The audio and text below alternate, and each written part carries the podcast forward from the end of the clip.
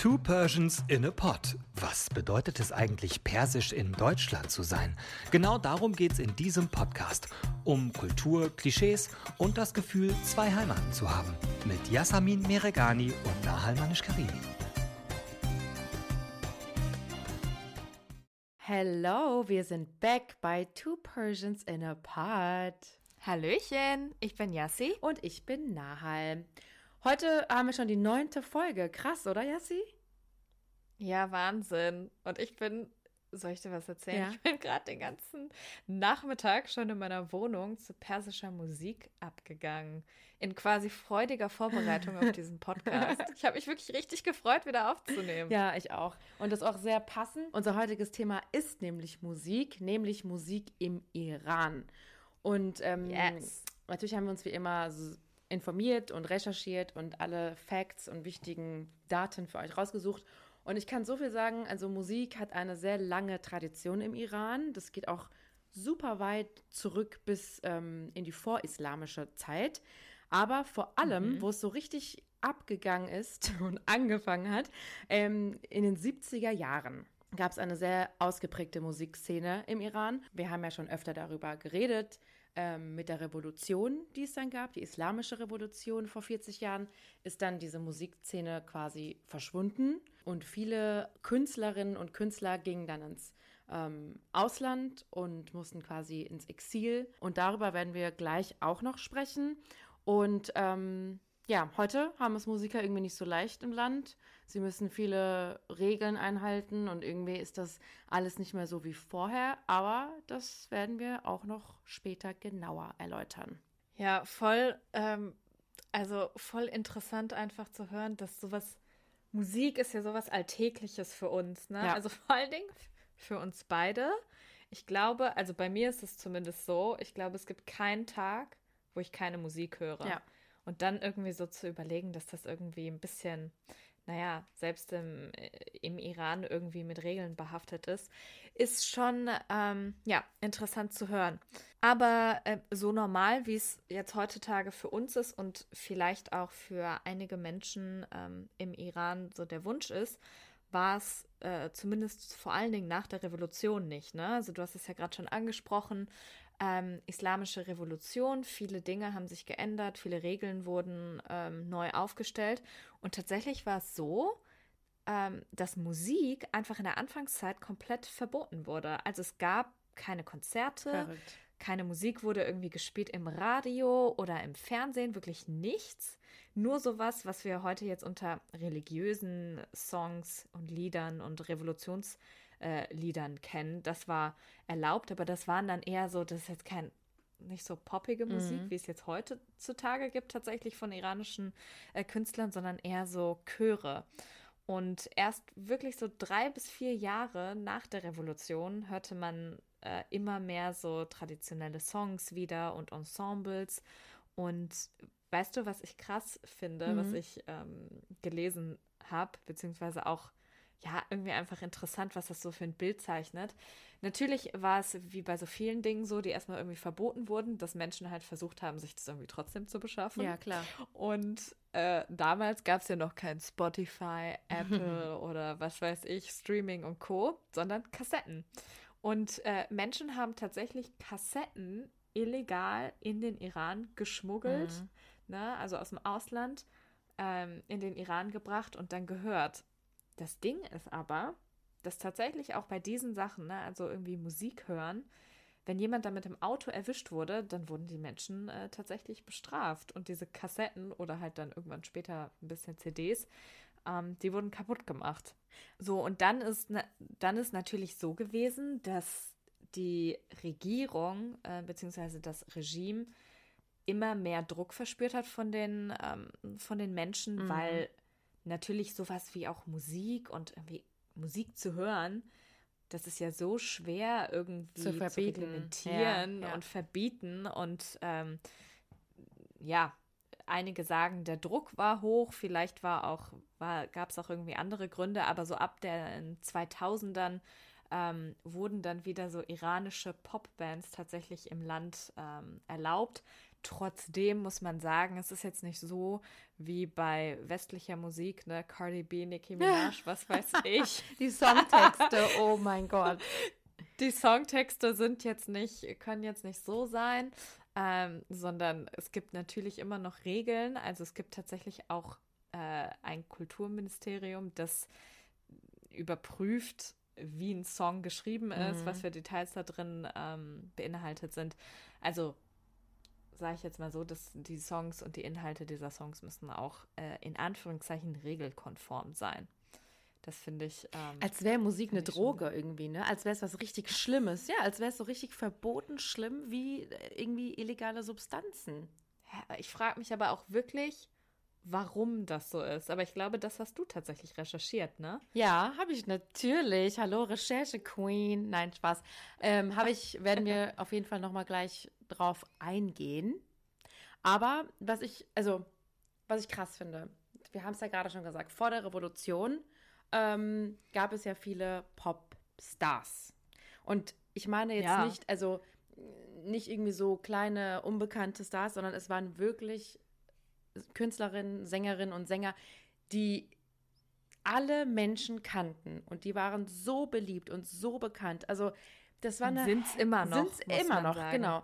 Und die 70er Jahre waren quasi ihre Blütezeit. Dementsprechend sind diese Sängerinnen und Sänger einfach heute ein bisschen älter. Trotzdem ähm, sind sie immer noch, wie du sagst, sehr bekannt. Und irgendwann, eben nach der Revolution, sind sie alle ausgewandert. Und die meisten oder viele von den sehr bekannten sind nach Los Angeles ausgewandert, in die USA.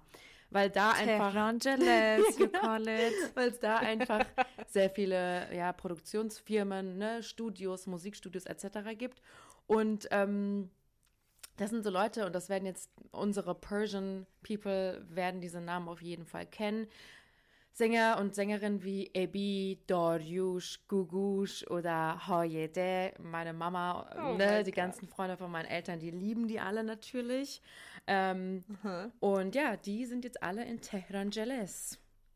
Einfach die größte, größte iranische Hauptstadt außerhalb Irans, weil es da so viele iranische Menschen gibt. Es ist Wahnsinn, wie viele Iraner und Iranerinnen in Los Angeles leben. Und es gibt tatsächlich ähm, deswegen sagen wir so aus Spaß Tehrangeles, ne, diesen Mix aus Teheran und Los Angeles, weil es gibt so, also so in Westwood und so, so Gegenden, wo halt wirklich richtig, richtig viele ähm, persische Läden mhm. sind. Ähm, alles auch so auf mit persischer Schrift und so weiter beschriftet ist. Also ne, so wirklich, wirklich iranische Communities dort. Ja. Und weißt du, was mir jetzt gerade auch so äh, eingefallen ist, was man vielleicht auch dazu sagen muss, dass die Iraner und Iranerinnen schon super krass musikalisch mhm. sind. Also so, so wie ich es kenne. Es gibt fast nie irgendwelche Feiern, wo keine Musik gespielt ja. wird. Meine Familie ist auch, also muss ich sagen, super, super musikalisch. Die hören super viel auch immer noch iranische Songs und irgendwie ist Musik so so ein Teil dieser mhm. Kultur und auch Tanzen und mhm. diese spezielle Stimmt, Art tanzen. dazu zu tanzen ja. und sich zu bewegen, dass das natürlich, dass man vielleicht auch komplett verstehen kann, warum dieser Aufruhr so groß war, ne, als das alles verboten wurde ja. und warum dann viele Popstars ähm, ausgewandert sind aus dem Land, weil sie einfach ihrer Kunst äh, dann nicht mehr nachgehen konnten, so wie sie es ähm, so wie sie es wollten. Aber wo du eben Khonum Gugush mhm. erwähnt hast, mir ist heute eingefallen, ich war tatsächlich mal auf einem Konzert von ihr. Krass. Und zwar in Oberhausen mhm. gab es so, ich, boah, ich weiß wirklich nicht, wann jetzt kommt wieder mein Edamer-Gedächtnis, aber ähm, ich war wirklich sehr jung. Also sagen wir mal irgendwas zwischen 12, 13 vielleicht auch irgendwie elf oder so. Da gab es immer diese Neujahrpartys ja. in Oberhausen. Hast du davon gehört? Ja. Weil da war auf jeden Fall Gugusch. Oh mein Gott. Wer? Und ihr müsst euch vorstellen, ey, diese riesen Oberhausen König Pilzner Arena, ich Riesig. weiß nicht, wie viele tausend Menschen ja. da reinpassen. Tausende aufgetakelte ja. Iraner und Iranerinnen, ne, alle so mega schick gemacht. Wirklich äh, Parfum bis zum geht nicht mehr.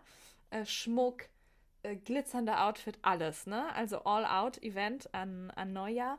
Und äh, auf der Bühne stand halt unter anderem Gugusch, ich glaube auch noch andere Künstlerinnen. Mhm. Und ich weiß noch, was da so für ein krasser Hype war. Und ich bin einfach eingepennt. Oh mein Gott, nein. Doch. Spinnst du? Ich weiß.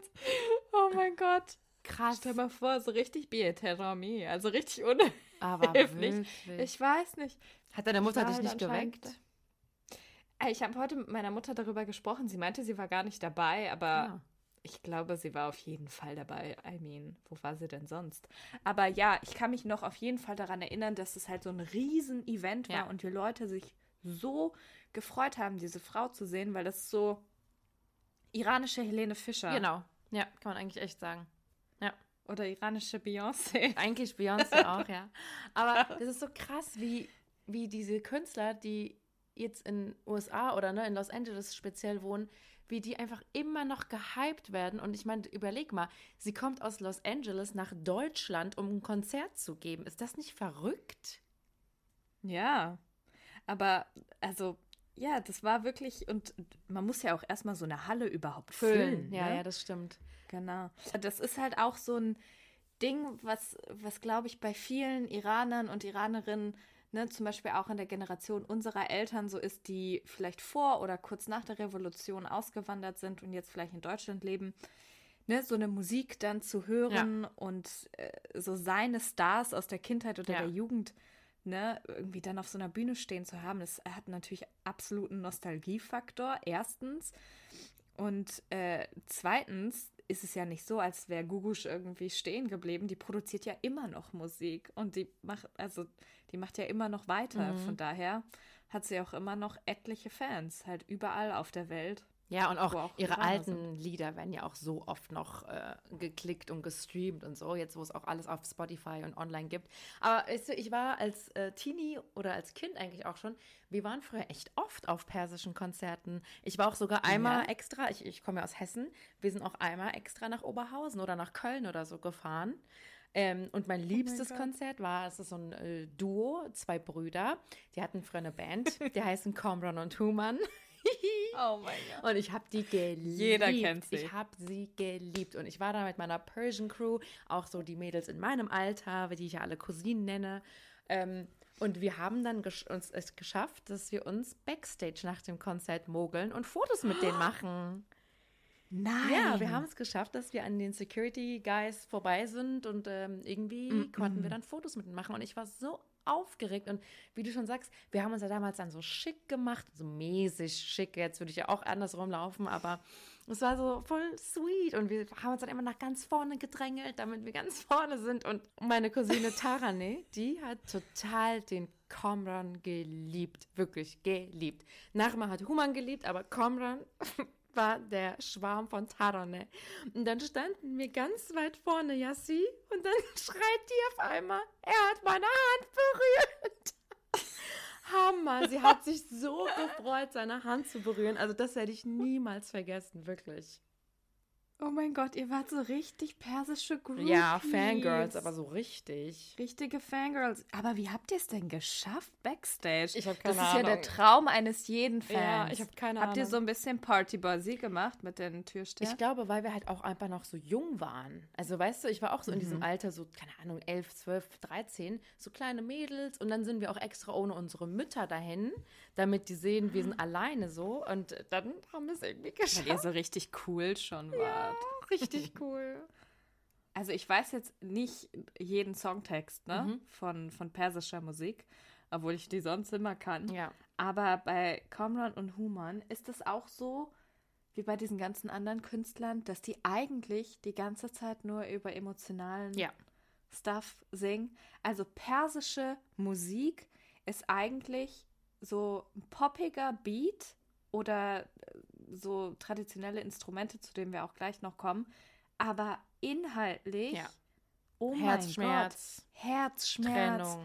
du bist mein Leben, Trennung. Ich würde für dich sterben. Warum kann ich nicht? Ja, warum kann ich nicht bei dir sein? Ja. Und wir sind getrennt und so, oh mein Gott, Titanic, Romeo und Julia und alle Alles. Filme so inhaltlich in all einem, das sind so persische Ja, Songs. voll. Wirklich genau auf den Punkt gebracht. Und alle Lieder sind so. Nicht nur von einer Band oder von zwei, drei. Nee, alle Songs sind so. Ich glaube einfach, weil wir auch ein sehr melancholisches Volk sind, oder? Ja. Ich habe manchmal das, äh, hab manchmal das Gefühl, im der Iran, das ist auch so ein kulturelles Ding, die Melancholie, Mhm. die wird gefeiert und zelebriert und ähm, ja, gehört auch irgendwie dazu. Und schon auch romantisch. romantisch natürlich. Ramondisch. Ich habe aber ja gerade auch schon äh, von klassischen persischen Sounds bzw. Instrumenten gesprochen. Und ich weiß nicht, ob du es kennst. Es gibt so ein Instrument, was so absolut für persische klassische Musik steht. Und das ist Tor. Mhm. Und ich habe gestern meine Mutter gefragt, so Mama, was heißt eigentlich Tor auf Deutsch? Und die so, weiß ich nicht, google das doch. so. Jetzt kommt der deutscheste Begriff, den ich je gehört habe. Tor ist eine Langhalslaute. Okay. Kann man sich überhaupt nichts drunter vorstellen. Null. Deswegen, Tor ist, kann man vielleicht erklären, so eine Mischung aus so einer Ukulele und Gitarre. Also es ist ein Zupfinstrument. Wie soll ich das beschreiben? Ich glaube, wir müssen einfach mal einen Sound einspielen. Mhm. Und zwar gibt es einen sehr, sehr bekannten äh, Künstler, der leider schon verstorben ist. Er heißt äh, Mohammad Reza Lutfi. Und meine Mutter war auf äh, einigen Konzerten von ihm Mhm. und hat mir die Tonaufnahmen zur Verfügung gestellt. Mega. Und deswegen, vielleicht kann man sich jetzt ein bisschen vorstellen, wie sich so traditionelle, klassische iranische Musik vorstellt. Hört einfach selbst.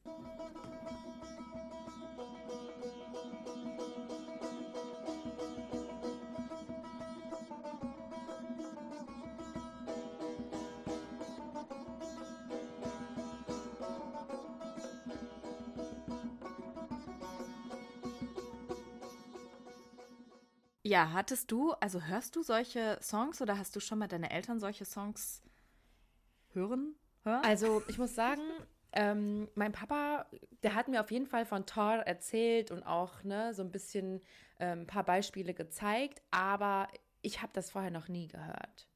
Also, Echt nee, ich komme jetzt alleine auch nicht auf die Idee, persische Songs generell zu hören. Auch nicht diese Pop-Songs, die ja vielleicht für unser, ich sage jetzt mal, unsere Generation oder was ähm, üblicher sind, aber eigentlich höre ich das Mhm. kaum. Hörst du? Naja, also manchmal, je nachdem, in welcher, in welcher Mood ich bin. Du weißt ja, ich habe für jede Stimmt, eine Launen eine Playlist. Spotify-Playlist. Und ich habe auch eine persische Playlist, die können wir euch auch gerne, ähm, gerne verlinken. Aber nee, so Musik, die ähm, mit Taurus, also so klassische persische Musik, habe ich tatsächlich sehr viel äh, gehört, einfach in meinem Elternhaus, weil meine Eltern diese Art von Musik sehr, sehr Mhm. lieben. Und ähm, dieser Künstler Lutfi, von dem ich eben gesprochen habe, der ähm, hatte auch sehr, sehr viele Konzerte in Deutschland, in Belgien, in der Schweiz, hat auch wirklich Hallen so ausverkauft. Und ähm, meine Eltern waren auch oft da und auch mein Bruder zum Beispiel, ich leider nie. Aber ähm, du musst dir vorstellen, die sitzen dann quasi mit so einem Orchester und das ist alles nur Instrumentalmusik, ne? Also äh, dieses, dieses Tor, also dieses Zupfinstrument, dann gibt es sowas ähnliches noch wie eine Trommel. Ich kann das jetzt nicht richtig auf Deutsch übersetzen, aber es ist, ist so ähnlich. Ähm, und dann gepaart mit Gesang und die sitzen alle auf dem Mhm. Boden, haben alle immer so leinenartige ähm, Klamotten an und es ist so eine ganz spezielle Atmosphäre äh, in diesen Konzertsälen und ähm, ja, sehr, sehr, sehr, sehr spannend einfach, dass es auch diesen, diesen Part der sehr traditionellen Musik gibt, der halt auch immer noch sehr viel gehört wird. Und dieses Instrument, Tor, habe ich gelesen, ist tatsächlich schon seit dem 19. Jahrhundert Mhm. wird, das, ähm, wird das gebraucht und hat sich so ganz, ganz stark in der Musikkultur ähm, des Iran Sehr etabliert. traditionell auf jeden Fall, ja. Aber es gibt ja auch Auf noch so viele andere Künstlerinnen und Künstler, die ähm, super bekannt sind und auch heute noch gehypt sind. Und ähm, die spielen auch wirklich Konzerte, jetzt wie entweder dieses klassische Ding oder auch Popmusiker, Musikerinnen, ähm, Überall auf der Welt spielen sie Konzerte, nur halt nicht im Iran. Da dürfen sie natürlich nicht hin. Und die meiste Community ist wirklich in den USA, ähm, aber auch, wie wir das hier erlebt haben, äh, in Deutschland natürlich und sonst, wo es relativ viele iranische Menschen gibt, in äh, Dubai oder in der Türkei. Also ich weiß zum Beispiel, meine Tante, ähm, die wohnt in der Türkei und die gehen regelmäßig auf iranische äh, Konzerte, also ne, iranisch singende mhm. ähm, Konzerte. Und ja, überall, nur halt nicht diese krass gehypten Künstler und Künstlerinnen äh, im Iran selbst. Ja, wobei man dazu natürlich sagen muss, also der Grund dafür, dass viele Menschen dann in Dubai oder in der Türkei äh, sind, also viele Iraner und Iranerinnen, weil die halt da kein Visum brauchen, ne? ja. um dorthin, ja, stimmt. um dorthin zu reisen. Stimmt. Und es gibt natürlich im Iran auch Konzerte. Ich glaube, wir haben in irgendeiner Folge schon mal drüber gesprochen, dass zum Beispiel mein Cousin, der aus der Schweiz kommt, äh, mal so einen Trip mhm. gemacht hat mit äh, Freunden. Und das, die waren auch auf einem Konzert, aber natürlich diese gehypten ja ähm, Künstlerinnen und Künstler, von denen du gesprochen hast, so wie Gugush, Ebi und sowas, die ähm, sind natürlich nicht mehr dort, weil sie unter den Regeln, die gerade herrschen, äh, nicht auftreten könnten. Aber ich finde super interessant, wie die wenigen Konzerte, die es im Iran gibt, wie die dann ablaufen. Und zwar kann man ja nicht so, wie man es von uns kennt, einfach so Innenraumparty, ja. keine Ahnung, alle tanzen und singen mit, ähm, das geht ja nicht. Es gibt Plätze, zugewiesene, und jeder muss einfach auf seinem Platz sitzen bleiben. Es darf ja nicht getanzt mhm. werden und so.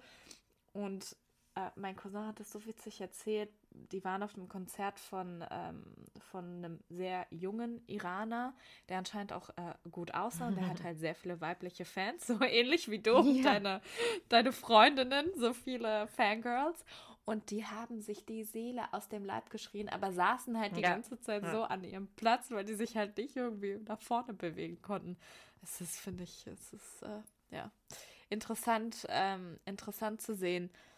Aber du wolltest doch noch erklären, ja. Nahol. Nahol. Warum?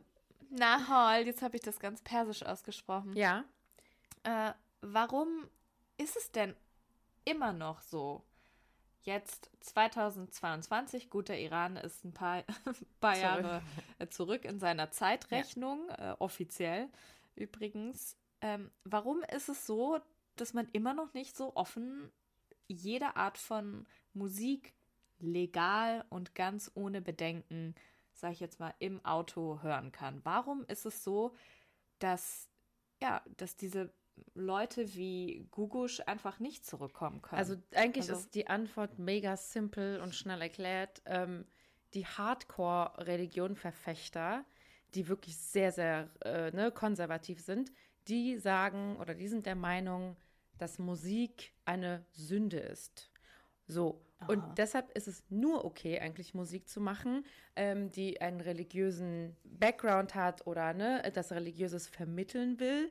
Ähm, und das ist auch zum Beispiel jetzt der Grund, also klar, wir haben gesagt, es gibt im Iran trotzdem Künstlerinnen und Künstler, die auftreten und äh, die nicht nur über irgendwas Religiöses äh, singen, aber man muss mal darauf achten, und das hat meine Oma mir auch schon mal erzählt, im Iran, im iranischen Fernsehen, wird zum Beispiel nie irgendein Musikinstrument gezeigt. Also wenn da irgendwas läuft, mhm. auch Konzerte werden jetzt ab und zu mal ne, abgespielt, man sieht aber nie ein Musikinstrument, sondern man sieht dann immer nur eine Band, ein Chor, ein Mann, ähm, der oder die auf der Bühne stehen und Musik machen. Aber man sieht kein Musikinstrument. Und auch so die Konzerte, wie du gesagt hast, ne, man darf nicht tanzen, man darf sich mhm. nicht zu hardcore bewegen, aber zum Beispiel klatschen und mitsingen, das geht wieder. Und das ist halt, glaube ich, auch mhm. für die Künstlerinnen und Künstler, die auf der Bühne stehen, super schwer, weil sie wissen, dein Publikum will eigentlich abgehen und tanzen, wie sie, sie es sich ja als Star ne, auf der Bühne auch sich wünschen würden, aber es geht halt mhm. nicht. Und ähm, der Druck ist, glaube ich, auf jeden Fall für beide Seiten, also sowohl Publikumsseite als auch Künstlerseite, da. Man darf nicht blöd auffallen. Man darf auf der anderen Seite keine Musik schreiben oder produzieren, die irgendwie nicht äh, in Ordnung ist und nicht geduldet wird. Und ich glaube, das ist gar nicht mal so easy, ähm, unter den Bedingungen Musik zu machen. Aber ähm, was ich auch mega cool fand und was ich gelesen habe, natürlich gibt es im Iran nicht nur diese Pop-Szene, sondern es gibt auch, halte ich fest, eine Underground-Techno-Szene. Finde ich mega cool oh. irgendwie. Ähm, auch Rap natürlich dazu gesagt. Ähm, aber. Oh mein Gott, persischer ja, Rap. Ja, vor allem bei jungen Leuten natürlich sehr ausgeprägt und auch genauso diese Techno-Szene. Ich habe mich halt gefragt, okay, warum ist es so, dass man irgendwie auf illegalen Raves sich aufhält und tanzt und keine Ahnung. Ich meine, wenn man da erwischt wird, kannst du dir vorstellen, dass die Strafe auf jeden Fall nicht, äh, keine Ahnung, mild ausfällt, nehme ich mal an. Mhm. Aber es ist ja eigentlich auch, ich habe versucht, mich da so rein zu, ähm, rein zu versetzen. Und dann dachte ich mir, stell dir mal vor, wir wären jetzt da und wir haben total Bock auf Tanzen und Feiern, aber wir dürfen nicht. Also, ne, das ist, glaube ich, einfach dieses Freiheitsgefühl, was die jungen Menschen dort auch gerne spüren würden. Und deshalb machen sie eben diese mhm. illegalen Raves und Underground-Partys, um trotzdem irgendwie Party zu machen und ihr Leben, ihr jugendliches Leben zu genießen. Und da gab es vor ein paar Jahren eine mega interessante Doku. Da war ich sogar auf so einem, auf so einem Event dafür mit so in Frankfurt mit ganz vielen anderen Iranerinnen und Iranern.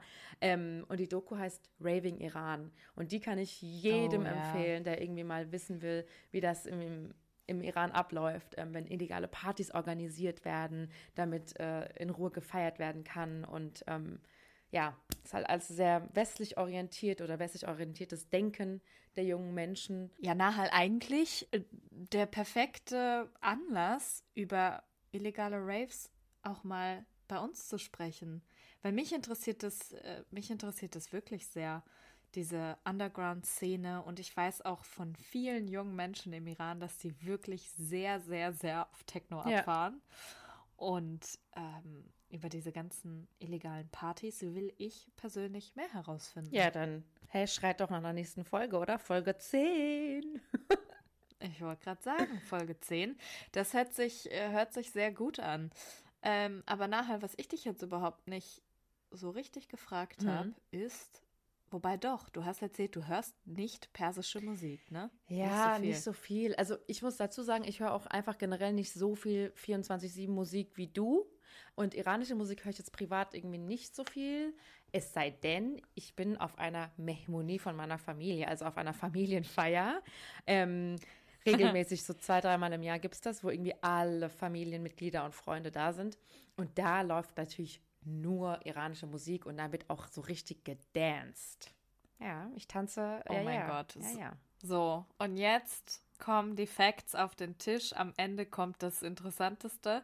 Kannst du diese persischen Dance Moves? Weil ihr müsst wissen, es gibt wirklich, wirklich eine ganz spezielle Art zu tanzen. Und viele denken ja immer so, ja, das ist so ein bisschen mit den Schultern wackeln und so ein bisschen Arme ausstrecken und so, naja, ein bisschen Attitude haben. Nein, nein, es gibt wirklich persische Dance Moves. Ich war mal auf einer persischen, ähm, armenischen Hochzeit tatsächlich und dieses Ehepaar, beziehungsweise ja, zu trauende Paar, hat mir dann wirklich erzählt, die haben ein paar Monate im Voraus schon angefangen, persischen Tanzunterricht oh zu nehmen. Oh mein Gott. So. Na, und jetzt will ich wissen, wie sind deine persischen Moves? Kannst du das? Hast du das im Repertoire? also ich kann das schon, ja. Ich kann auch so ein bisschen arabisch angehauchte Moves. Ist gar kein Problem, weil meine Mama tanzt sehr, sehr gut. Aber von ihr habe ich mir das abgeguckt und ich kann das schon ziemlich gut. Und es ist immer so, auf jeder Familienfeier steht man irgendwie am Rand oder sitzt am Tisch und dann kommt jemand, irgendein Onkel, irgendeine Tante und sagt, Bier, Bier, ja. Berachs. Also komm, komm tanzen komm, auf komm, Tanzfläche. Tanzen. Und dann wird man halt gezwungen, immer gezwungen zu tanzen. Ja. Und ähm, ja, von daher, ich kann das schon, glaube ich, ganz gut, würde ich mal behaupten. Oh, sehr gut. Also ich glaube, ich glaube, wir müssen mal diese Art zu tanzen, weil das natürlich im Podcast nicht so gut zu vermitteln ist, äh, in unsere Highlights posten, ja. weil ich glaube, diese Dance Moves, die müssen, die müssen ans Tageslicht kommen. Ich meine, Nahal, du kannst sie natürlich auch vormachen, ne? Wenn's, wenn du so gut tanzen kannst. Es ist auf jeden Fall, also persischen, persischer Tanz hat auf jeden Fall sehr viel, finde ich, mit Attitude ja. zu tun. Also so eine gewisse Ausstrahlung ja. hat man und sehr viel mit Handbewegung. Ja. Es gibt bestimmte Hand- und Schulterbewegungen. Ausdruck ist auf jeden Ja. Fall sehr wichtig im Gesicht. Ausdruck. Ja, ich, also ich hätte auch Ausdruck. total eigentlich gerne, dass wir von diesen ganz berühmten Sängerinnen und Sängern, von denen wir geredet haben, ähm, Musikbeispiele zeigen. Aber das darf man dann natürlich jetzt nicht so easy einfach ausspielen, ähm, weil das ja bestimmte ähm, GEMA-Lizenzierungen braucht äh, und so weiter. Aber was wir natürlich machen können, ist auch das irgendwie als Highlight vielleicht speichern, die Bilder ähm, und auch Musik, kurze Musikausschnitte der Stars irgendwie posten, damit ihr euch das mal anhören könnt. Weil ich muss sagen, auch wenn ich es nicht so viel höre, es ist trotzdem sehr, sehr schön. Also, weil Persisch ist einfach eine schön weiche Sprache und ähm, ich finde, den Gesang ist auch, also der Gesang ist auch super schön einfach. Oder? Das posten wir auch. Ja, das posten wir. Das ist einfach unser Service für euch. Sehr gut, sehr gut. Das, was wir nicht in auditiver Form bringen können, kriegt ihr bei Instagram auf Two Persians in a Pod. Und ich würde sagen, das war's mit Folge Yes. 9. Ich hoffe, ihr slidet jetzt mal ganz schnell von eurer ähm, auserwählten Podcast-App auf unser Instagram-Profil und hört euch die Songs da an und guckt euch die Dance Moves dazu an. Und ja, vielleicht habt ihr dann ja mal Bock auf eine persische Party zu gehen. Wir hören uns auf jeden Fall in zwei Wochen wieder. Danke fürs Zuhören. Ja, ich sage auch danke fürs Zuhören. Chodafes. Und ja, ich äh, tauche jetzt mal ein in den nächsten zwei Wochen in die illegale Rave-Szene im Iran. Chodafes. Tschüss. Dir hat dieser Podcast gefallen? Dann klicke jetzt auf Abonnieren und empfehle ihn weiter. Bleib immer auf dem Laufenden und folge uns bei Twitter, Instagram und Facebook. Mehr Podcasts findest du auf meinpodcast.de.